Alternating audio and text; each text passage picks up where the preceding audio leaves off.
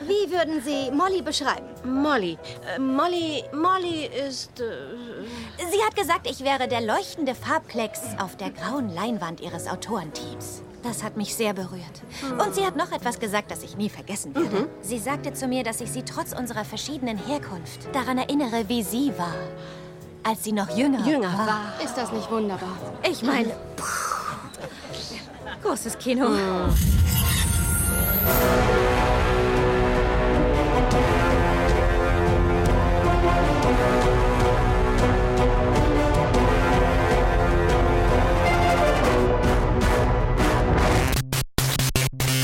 Servus und herzlich willkommen zu den Reviews diese Woche.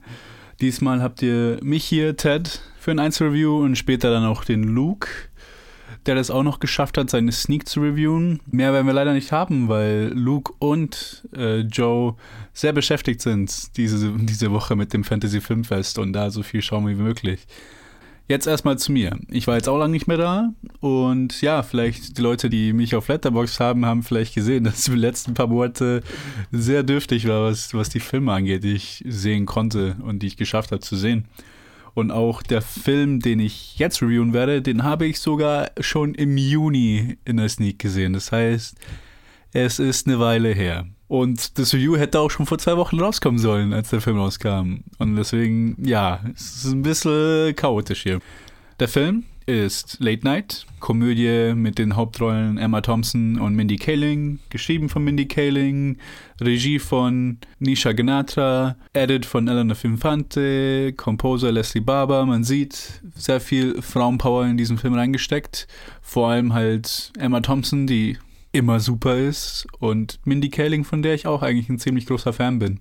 Und ja, in diesem Film geht es darum, dass Emma Thompson eine, die einzige Frau im Late Night ist, so alle Stephen Colbert, David Letterman, Jay Leno und dass sie halt jetzt schon eine ziemlich lange Karriere hinter sich hat und äh, die Ratings ein bisschen runtergehen, sie ein bisschen eingestaucht ist, es nicht mehr ganz so funktioniert. Und da sie da am Anfang ein Rider von ihrer Gruppe ge gefeuert wird, bewirbt sich einfach Mindy Kaling auf gut Glück für diese Stelle.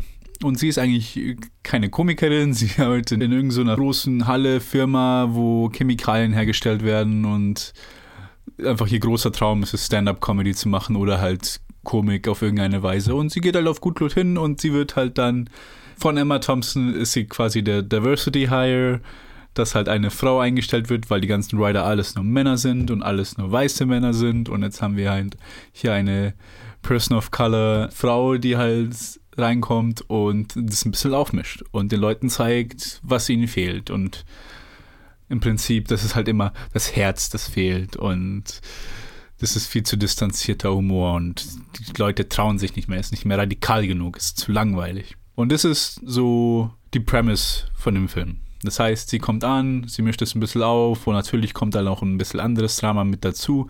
Ich will da auch gar nicht zu viel in dieses andere Drama reingehen, weil es eigentlich der beste Teil vom Film ist. Das persönliche Drama, was ist. Vor allem, was äh, die Rolle mit Emma Thompson und ihrem Mann, gespielt von John Lithgow, den ich auch liebe. Das Drama, was da gespielt wird, ist mit absoluter Sicherheit das Beste an diesem Film. Was schade ist, da ist um Late Night geht und um Comedy geht und die Comedy für mich ein bisschen flöten gegangen ist. Das Lustige an diesem Film, wie an den vielen anderen Filmen, die ich kenne, wo Stand-up-Comedy gezeigt wird innerhalb des Films, und ich als großer Stand-up-Comedy-Fan, der sehr, sehr viele Specials in den letzten Jahren immer wieder schaut, alles Neue und der generell viel, viel gesehen hat, vor allem was amerikanischen Stand-up angeht.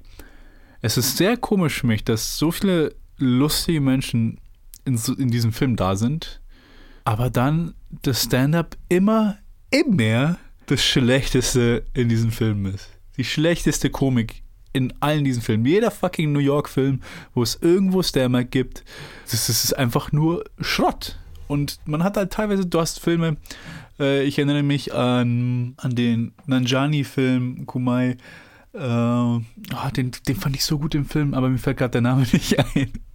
Wo auch äh, Bo Burnham kurz Stand-up macht. Und sein Stand-up ist super, super gut, aber dann halt im Film keine Ahnung, es, es funktioniert halt einfach nicht. Es funktioniert halt einfach nicht.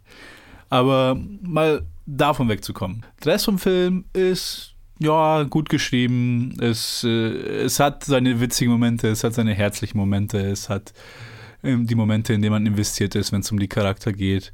Aber es ist halt alles ah, ein bisschen zweite Klasse. Also es geht halt nicht wirklich raus und man, man, man ist nicht wirklich verbunden mit den ganzen allen. Es ist sehr schade, weil diese Kombo von Herz und von, von, von Jokes, von Witzen ist meistens etwas, was halt sehr gut funktioniert und eigentlich oft sehr gut komplementär ist, dass man halt wirklich äh, sich in dem Film verliebt. Aber es hat halt nicht wirklich geklappt in diesem Film, für mich, da einfach die Comedy zum größten Teil nicht wirklich so so es geschafft hat, mich umzuhauen, wie ich es wie hätte, hätte haben wollen. Und halt, dass der Herz halt zum größten Teil bei Emma Thompson ist, die halt mehr bei ihren Rollen und halt auch jetzt bei, der, bei diesem Film mehr Wit als wirklich Jokes hat. Und es ist, es ist klasse, hier zuzuschauen. Und es ist einfach eine Kanone. Diese Frau ist einfach eine super, super Schauspielerin. Oh ja, Hugh Dancy ist drin. Der, der Hugh Dancy von Hannibal, von der Serie, der die Hauptrolle spielt. Ich habe mir die erste halbe Stunde von diesem Film, habe ich einfach nicht glauben können, dass das ist, weil er ein bisschen mehr, er ist nicht mehr so dünn und mickrig wie in, den, wie in der Hannibal-Serie, sondern halt wirklich so ein bisschen äh, Buffboy, hat ein bisschen äh, Muskel zugenommen und man merkt halt zuerst nicht, dass das er ist. Und so, hopp, und auch kein, äh, kein Bart oder sonst was. So, wer ist das? Ich kenne den doch. Das kann doch ja nicht sein. Dann musste ich das nach. Also im Film habe ich es realisiert, aber noch sicher zu gehen nach dem Film musste ich es nochmal nachschauen. Das ist halt wirklich Hugh Dancy von Hannibal, von der Mats Mikkelsen-Serie. Erstaunlich erstaunlich okay. Er hat jetzt keine, äh, er ist eher der, der Schönling der Gruppe von den Riders. Das heißt, er hat nicht wirklich die lustigen Zeilen in diesem Film. Er hat nicht die lustigen Lines. Und deswegen klappt es eigentlich ganz gut, weil äh, die anderen Schauspieler, die drin sind, das sind die Comedic, die Komiker, die halt mit reingeholt wurden. Allen voran an Paul Walter Hauser, den man vom letzten Jahr aus I, Tonya und The Black Clansman kennt. Bei Tonya der absolute Szenenstiller, der so unglaublich lustig war in diesem Film, der Dicke, richtig, der, der auf dumm gespielt hat dann halt bei ähm, The Black Clansman einen von den, einen von den KKKs, einen von den äh, Rassisten, von den Ku Klux Klan Mitgliedern.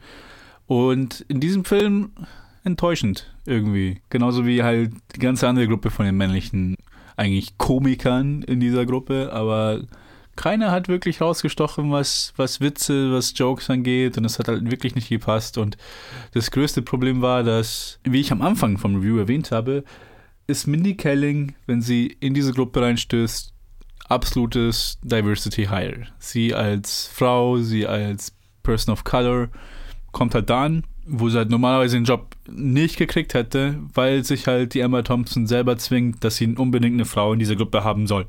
Und ja, es klappt einfach nicht so gut am Anfang, weil die Mindy Kelling ein bisschen zu emotional ist. Ich kann es nicht wirklich beschreiben, aber die Premise vom Film ist dieser Diversity Hire. Das heißt, dass das ist auch ein großer Konflikt in diesem Film. Das heißt, Mindy Kaling will sich beweisen mit ihrem eigenen Talent, was sie auch letzten Endes tut in diesem Film, dass sie halt wirklich was zur Show bringt, die die Show rettet, weil sie halt einfach langweilig und mit den sinkenden Ratings irgendwie ein sinkendes Schiff ist und sie schafft es, dieses Schiff zu retten.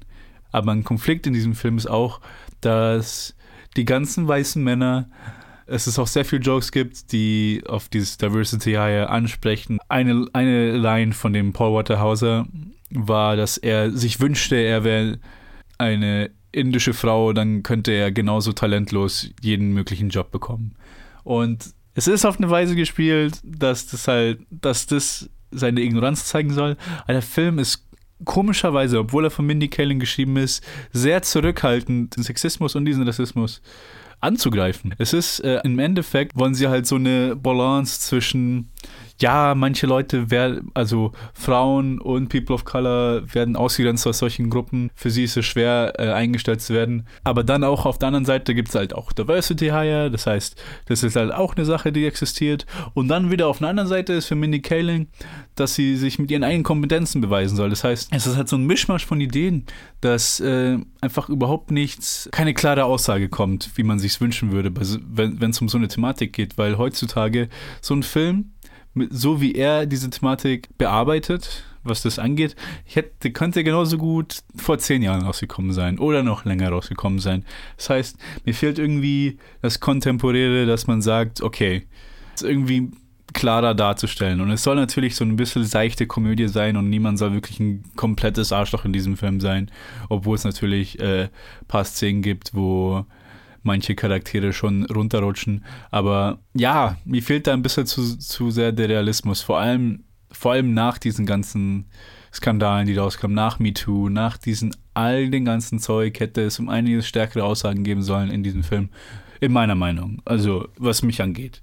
Natürlich kann ich verstehen, wenn man es einfach nur auf eine seichte Comedy, äh, auf eine leichte Comedy halt auch lassen will, dass man es einfach so bleiben lassen will, dann okay. Aber dann fehlt mir halt, irgendwas in diesem Film, weil die Comedy haut mich nicht um. Das Herz ist da, aber zum größten Teil mit Emma Thompson, John Lithgow.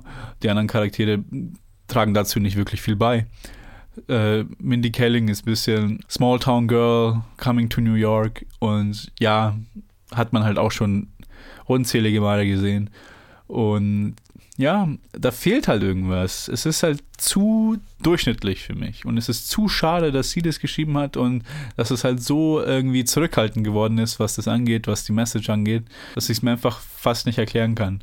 Und es ist ja wirklich schade. Aber mal abgesehen von diesem Negativen, will ich nochmal betonen, dass halt die Schauspieler, die hier drin sind, das sind alles super, super Schauspieler. Die Leistungen, die sie hier in diesem Film bringen, die sind entsprechend dem Film. Sie sind, das sind, hier wird keiner eine Ausgabe dafür bekommen.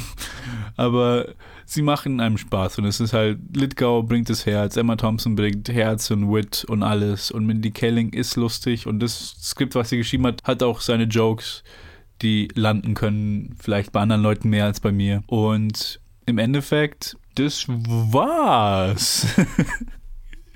Ich weiß nicht, was ich noch mehr sagen könnte, um ehrlich zu sein. Es ist für mich ein sehr mittiger Film. Das heißt, er ist, äh, es ist bei Weitem keine Katastrophe, bei Weitem nicht schlecht, aber es ist halt auch keine Komödie aller Wet Hot American Summer, die ich halt bis zu meinem Ende meines Lebens lieben werde. Ich sag mal so, vielleicht haben Leute gemerkt, wie ich Filme schaue, kann es sein, dass halt oft das Politische mit eingeht. Das heißt, dass mir oft irgendwie irgendwas nicht passt, was, was eine Message angeht oder irgendwas irgendwie wie Frauen dargestellt oder sonst irgendwas in diese Richtung, dass ich ein bisschen zu kritisch bin und deswegen meine Unterhaltung ein bisschen runtergeschraubt ist, wenn ich so einen Film gucke. Und ich kann mir echt gut vorstellen, dass Leute, die sich in diesen Film reinhocken, einfach wirklich Spaß haben werden. Und ich kann es auch euch empfehlen, wenn der als Streaming rauskommt, weil jetzt zwei Wochen nachdem er rauskam im Kino, jetzt kommt das Review ein bisschen spät und falls ihr euch den finden könnt und äh, allein von der anfänglichen Beschreibung dieses Films, um was es geht und mit welchen Schauspielern das drin ist und wenn das euch angesprochen hat, dann würde ich ihn euch empfehlen, euch den anzuschauen. Selbst nach diesem bisschen negativeren Review von mir. Weil er ist anständig. Er ist nicht super klasse, er ist nicht schlecht, er ist ein, es ist ein anständiger Film. Und ja, das war's. Äh, mich hat's gefreut, wieder seit nach langem Hiatus wieder hier da zu sein. Und ich hoffe, dass ich es jetzt nächste Zeit auch wieder schaffe, ein bisschen mehr zu machen bisschen mehr dabei zu sein, vor allem in den Top 250 vielleicht, vielleicht mal Directed by, vielleicht sogar schaffe ich es wieder, Mubi-Filme anzuschauen und ich kann über Mubi-Filme reden. Ich glaube, die letzte Mubi-Episode war im März oder so. Das heißt, was ich, ich konnte eigentlich eine Episode machen, was ich das letzte halbe Jahr gesehen habe bei Movie Monthly. Aber ja, mal schauen. Vielen Dank fürs Zuhören. Ich gebe euch weiter an den Luke, der eine französische Komödie in der Sneak vor kurzem gesehen hat und darüber reden wird. Viel Spaß euch dabei und wir sehen uns demnächst dann wieder oder hören uns. Servus. Jean Santi, der 14 Jahre lang über diese Stadt gewacht und am Ende sogar sein Leben für sie geopfert hat. Und wer sind Sie? Der Buchhalter vom Juwelier Massenat. Ihr Diamantring, den habe ich Jean gegeben. Oh, Scheiße. Jean war korrupt. Ich war zehn Jahre mit einem Scheißkerl zusammen, einem echt üblen Kriminellen. Weißt du, was das Schlimmste ist? Er hat einen Unschuldigen ins Gefängnis gebracht. Hallöchen, hier ist der Luke und ich reviewe Lieber Antoine als gar keinen Ärger oder im Original En Liberté, ein französischer Film von Pierre Salvadori, äh, eine Komödie, könnte man sagen, eine Liebeskomödie, Tragik, Liebeskomödie. äh, die Schauspieler sind Adèle Haenel, Pio Marmari, Marmari, Marm, Audrey Tatou, Damien Bonnard, Vincent Elbas und vielleicht noch Octave Bossuet. Und damit sind die wichtigen erwähnt. Äh, es geht um eine Polizistin, deren Mann vor zwei Jahren, also zwei Jahre bevor der Film anfängt, gestorben ist. Und zwei Jahre nach seinem Tod äh, stellt sich nach und nach heraus, äh, dass der Typ ziemlich korrupt war. Oder es stellt sich eigentlich relativ schnell heraus, dass der Typ ziemlich korrupt war und durch seine Korruption unter anderem einen jungen Mann unschuldig ins Gefängnis gebracht hat. Und dieser junge Mann wird zufälligerweise kurz nachdem der Film beginnt entlassen und äh, Yvonne, also die, die Hauptdarstellerin, die, der Hauptcharakter, ähm, spürt ihm nach und sieht sich an, äh, was ihr Mann da angerichtet hat und äh, trifft auf einen, mit ihm auf einen Menschen, der schwer gezeichnet wurde durch seinen unschuldigen Aufenthalt in Haft und der, wo er nur kann, Straftaten begeht, Leute verprügelt, Läden ausraubt und äh, sein bisheriges Leben komplett in die Mülltonne wirft, weil er sich als unfair behandelt sieht und sagt, okay, äh, ja, ich darf machen, was ich will. Der Film kommt eigentlich erst am 24. Oktober in die deutschen Kinos. War in Cannes auch einer der so Mittelfilme, die halt so zwischendrin kamen.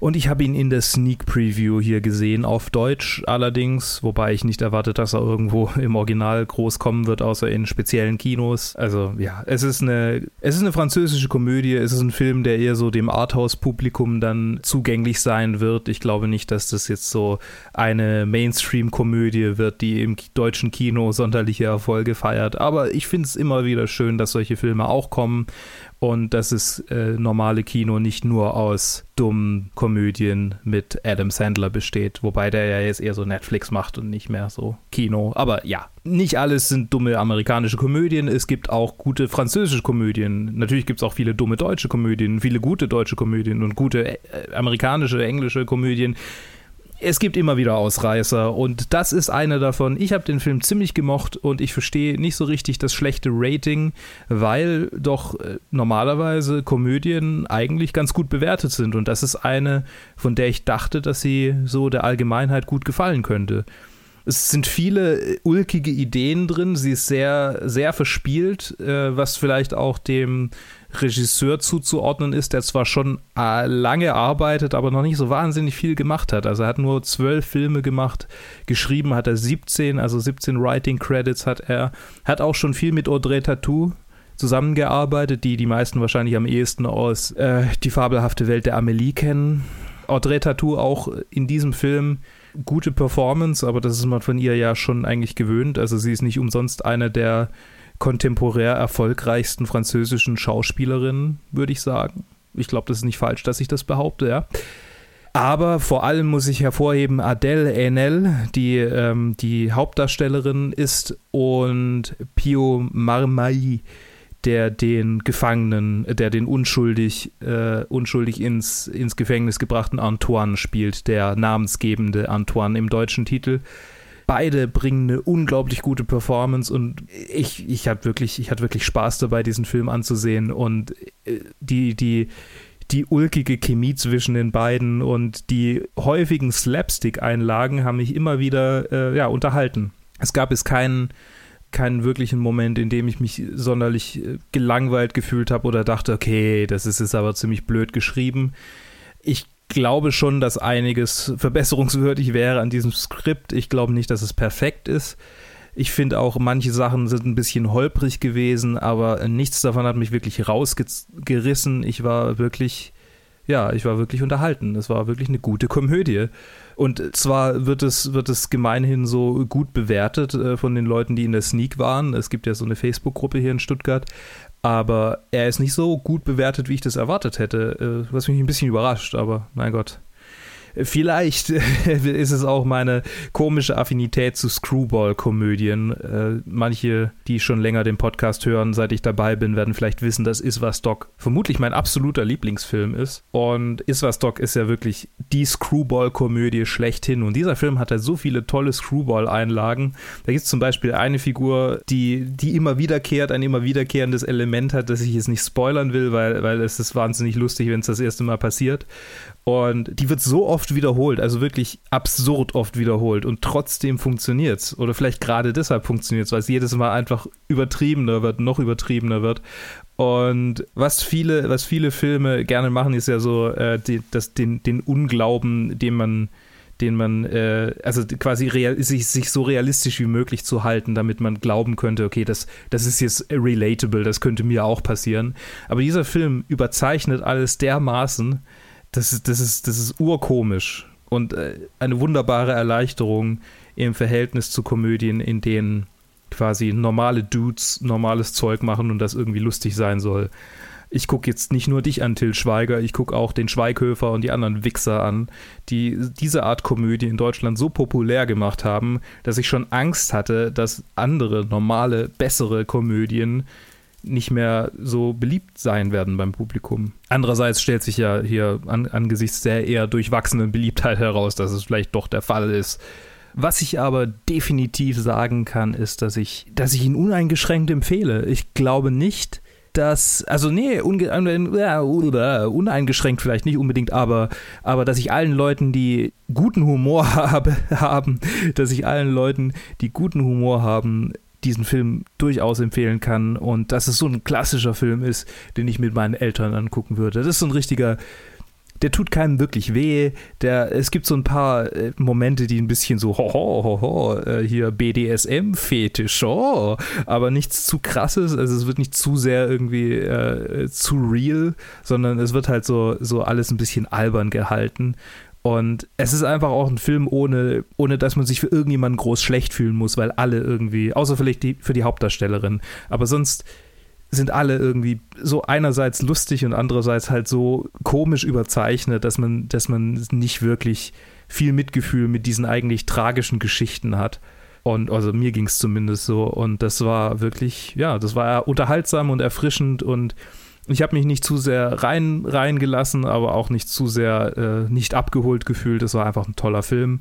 Ich habe Spaß gehabt und wenn ihr einfach einen netten Abend haben wollt, dann lohnt er sich definitiv im Kino anzusehen. Muss man jetzt nicht unbedingt im Kino sehen, wenn er irgendwann mal irgendwo zu streamen ist, ist er definitiv auch lohnt er sich definitiv auch. Und ich fand ihn tatsächlich sogar fast besser als diese Stiefilme oder, oder halt diese ganzen hier äh, Monsieur Claude und seine Töchter und so, also diese, sag mal, eher Mainstream erfolgreicheren französischen Komödien weil er so, weil er so einzigartig war. Also die, die haben auch sowas für sich, aber die sind, die sind durchgängig so, ha, ein Schenkelklopfer nach dem anderen und der ist so ulkig mit so ein bisschen Tragik und das fand ich einfach angenehmer als pures, ich versuche euch ständig zum Lachen zu bringen.